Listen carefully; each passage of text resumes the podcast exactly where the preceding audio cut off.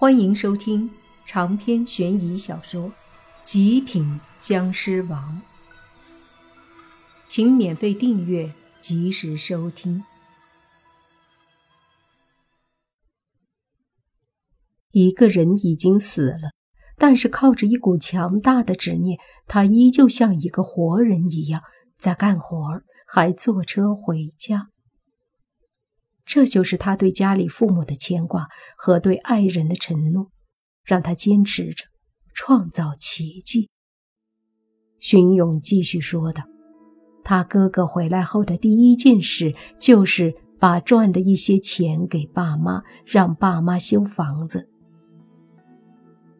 然后他哥哥去看了孙晴，他并不知道孙晴已经有男朋友了。”当他打听到孙晴上班的地方时，发现他在一家小公司当会计，并且他看到他和一个男同事走得很近，明显是男女朋友。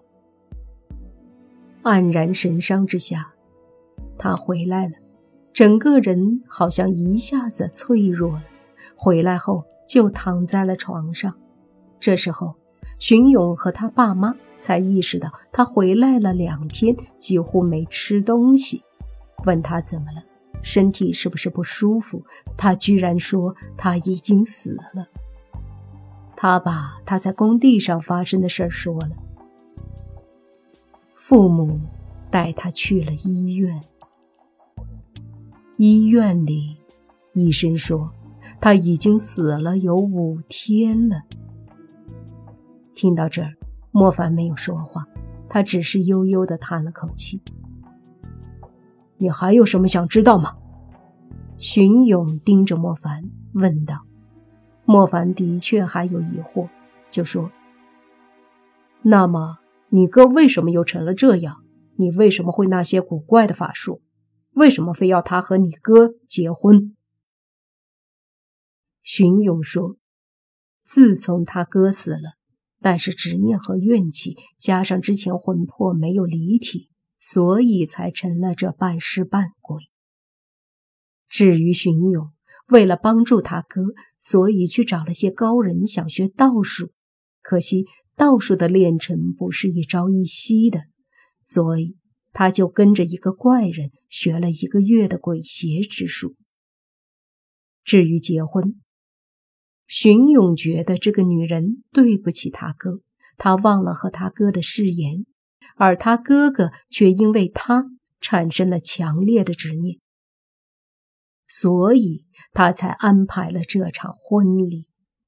他要消除他哥的这份执念，否则他会永不超生的。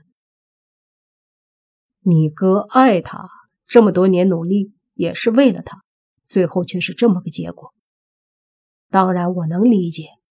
可是不管怎么说，有些事儿不能勉强。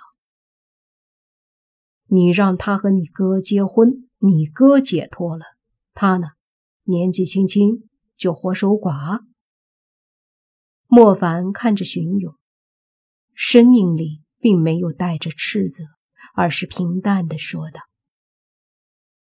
我不管，如果不爱，当初就不该承诺。”总不能因为我哥死了就对他这么不公平。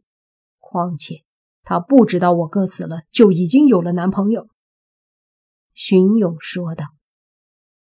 莫凡闻言有些无言以对。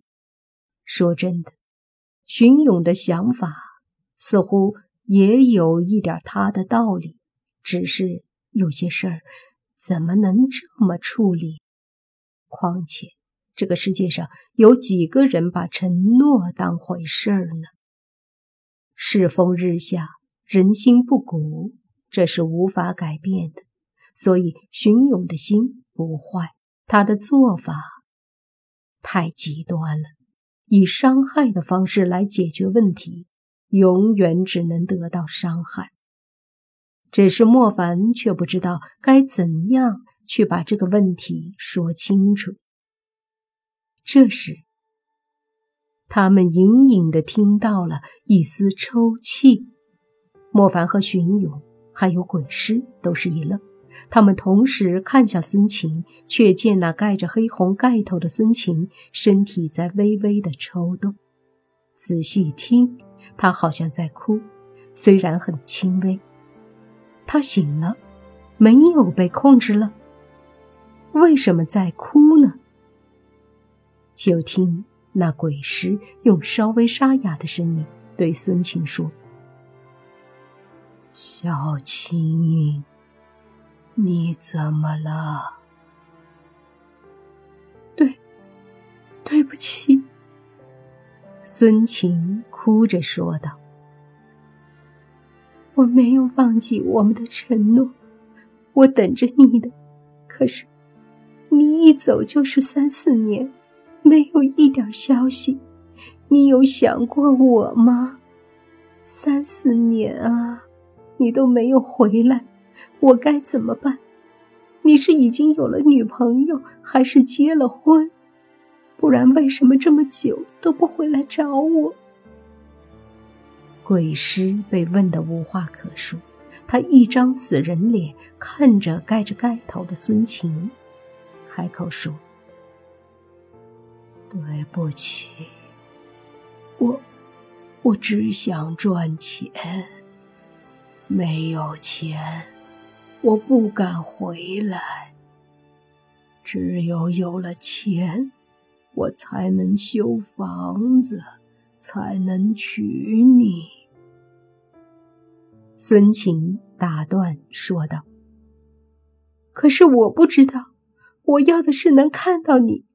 当初你离开的时候，我不让你走，就是因为这个。莫凡算是听明白了，实际上谁都没有错。鬼师这一家穷，他为了家人过好日子，为了能有钱娶孙晴，所以他出去拼命打工，一去就是五年。而孙晴。就这么等待着，遥遥无期，甚至没有任何的联系。他不知道自己的爱人在哪儿，也不知道什么时候回来。面对这样迷茫的等待，或许重新开始自己的生活才是他最好的选择。鬼师看着孙晴，最后说了句。我知道错在哪儿了，可惜一切都回不去了。你要的不是我多有钱，要的是我的陪伴，让你安心。